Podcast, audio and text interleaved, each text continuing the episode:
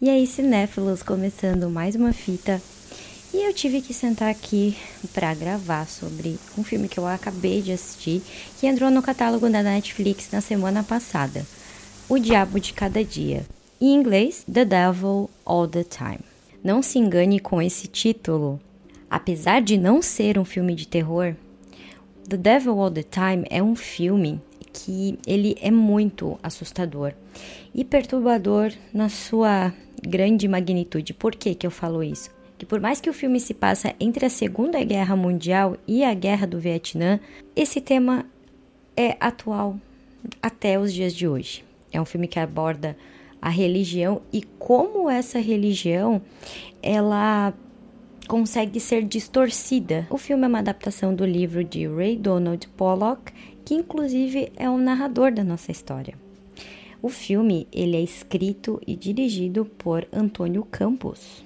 Quando eu assisti esse filme, me lembrou uma mistura de vários diretores muito bons que consegue trazer essa atmosfera do, da violência com uma história e uma moral da história. É, a gente vê muito aqui na tela uh, os filmes dos irmãos Coen, né? E me lembrou muito essa atmosfera de cidadezinha esquecida, de pessoas que se conhecem, de né, vilarejos. Então você sabe tudo que acontece nesse tipo de lugar. Como o filme se passa, né, entre essas duas guerras que eu comentei, a gente vê muitos ex-soldados, né, que estiveram nessas guerras e eles lutam diariamente com esse mal interior por ter passado o que passaram, né? O filme ele tem uma narrativa lenta que eu acho que ela é precisa para fazer é, com que a gente consiga se ambientar nesse espaço, né, nesse tempo e espaço em que a história é contada. E é, eu acho que essa lentidão ela faz com que a gente consiga entender o pensamento de alguns personagens e o que, que motiva eles a fazerem algumas ações no filme. A gente tem vários vários sentimentos quando a gente olha para para a história desses personagens, né? O que me encantou muito, além de, de trazer essa atmosfera de dos irmãos Coen, um pouco de Tarantino também, pela grande violência que a gente vê em algumas tomadas. Gostei muito da questão de tramas e subtramas que ali são criadas e a gente vê várias subtramas, várias histórias acontecendo em paralelo que no, num certo ponto elas têm uma ligação. E então todo mundo que está ali de alguma forma está interligado e a gente tenta entender o que o que aquilo tudo vai, aonde aquilo tudo vai levar. Aqui o que a história coloca em questão somos os reflexos dos nossos pais, ou melhor, nós podemos ser o reflexo das ações dos nossos pais? Será que, mesmo que inconsciente, a gente muitas vezes não é, pode carregar uma carga, né? Alguma, algum, alguma coisa que eles fizeram no passado e que inconscientemente a gente pode reproduzir quando for mais velho. E o filme ele questiona esse ponto e é um questionamento que eu, que eu acho que é bem pertinente, né? O mal está em todo lugar, né? E é justamente isso que aqui nessa história a gente é, vê pessoas que elas são muito religiosas e que não tem maldade, é um povo muito sem maldade, que consegue ser facilmente ludibriado. A gente tem aqui uma construção de uma história baseada na religião, mais precisamente na fé.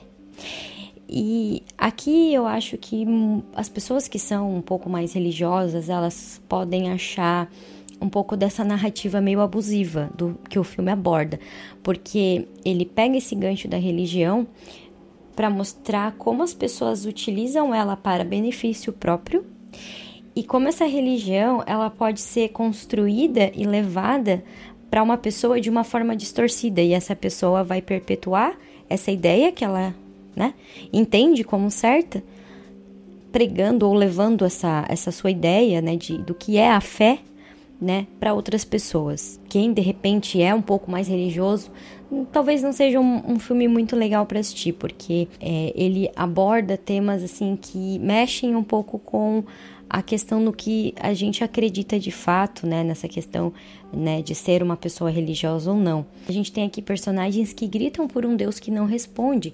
Então, eles vão testar a questão da sua fé.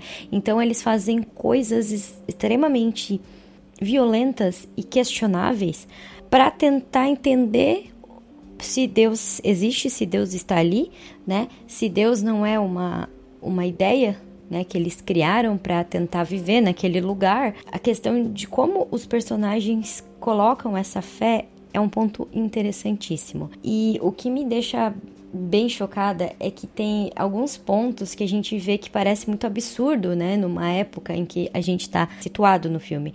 Mas esses, essas repetições estão acontecendo no nosso dia a dia e isso é bem perturbador. O que eu mais gostei é da forma como o filme é construído, essa questão da narração, né? Eu adoro filme que tem essa, essa perspectiva de uma história, né, na primeira pessoa, né? Que na verdade a gente acha que está vendo uma história sobre o pai de um garoto, né? Só que aí depois esse garoto acaba carregando o resto da história. E essa construção de narrativa e narração, ela vai faz com que você é, entre mais ainda dentro das camadas que o filme te propõe. E é muito interessante essa questão de, da jornada. Até comentei no meu podcast sobre storytelling, onde a gente acompanha a jornada né, do, do nosso personagem. E isso, essa forma de contar uma história, ela é muito interessante e me agrada muito. Então, por mais que a gente tenha um tema pesado com ultra violência, a gente tem aqui uma história muito bem narrada e muito bem atuada. E aqui eu quero falar sobre os personagens. Então a gente tem o nosso protagonista como sendo Tom Holland, que para quem não sabe é o nosso Spider-Man e aqui ele, ele se coloca como um, é, um ator grandioso porque é, ele cria um personagem é, altamente dócil, mas que tem essa violência dentro dele. Então acho que isso vai abrir portas para ele poder atuar em, em filmes totalmente diferente do que ele tem feito. Então foi muito bom ver ele na tela. Além disso, a gente tem Robert Pattinson. Gente, esqueçam Crepúsculo, pelo amor de Deus. Sério, a gente tem um cara aqui incrível, um ator maravilhoso. Eu tô louca para ver ele fazendo o Batman. É, para quem não, para quem te, quer ter uma boa referência do Robert Pattinson, assista o Farol. O Farol, é, o que ele criou ali com o William Dafoe, meu Deus, é, carregar aquele tipo de história é só para quem é um baita de um ator e eu gosto muito dele. Esse é um filme que aborda como a, a questão da guerra e da religião ela afetou a, a, questão moral das pessoas naquele lugar e das crenças que elas carregaram, né, por uma vida. A gente tem o personagem do Robert Pattinson sendo um pastor da igreja e ele usa essa. Ele tem um mal silencioso. Desde o seu primeiro ato, a gente já vê que ele é uma pessoa ruim, a gente vê que ele tem um mal dentro dele. E ele se utiliza muito dessa bondade daquele povo para fazer coisas bem questionáveis. A gente vê o tempo todo os personagens tentando se justificar em suas falas. A gente vê uma certa malícia na fala desses personagens que é bem interessante. Parece que todo mundo não é, não é sincero no que fala. E a gente não tem em, muito bem em quem confiar, porque a gente é desafiado o tempo todo nesse filme. Eu achei um filme muito inteligente, é um filme extremamente atual que traz à tona esse tema, né, que falar de religião é uma coisa bem difícil e bem complicada. Então eu achei muito legal a abordagem que ele deu, né? O filme ele, ele é carregado dessa malícia, né? Então é, é um filme que vai incomodar muita gente.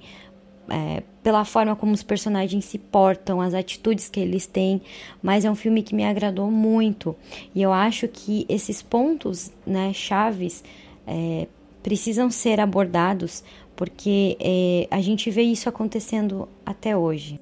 Então, se você quer assistir um filme importante, um filme que aborda um tema complicado, esse filme é muito bom e você precisa assistir O Diabo de Cada Dia. É um filme excelente que vale muito a pena ser visto e que aborda essas questões que a gente precisa falar mais.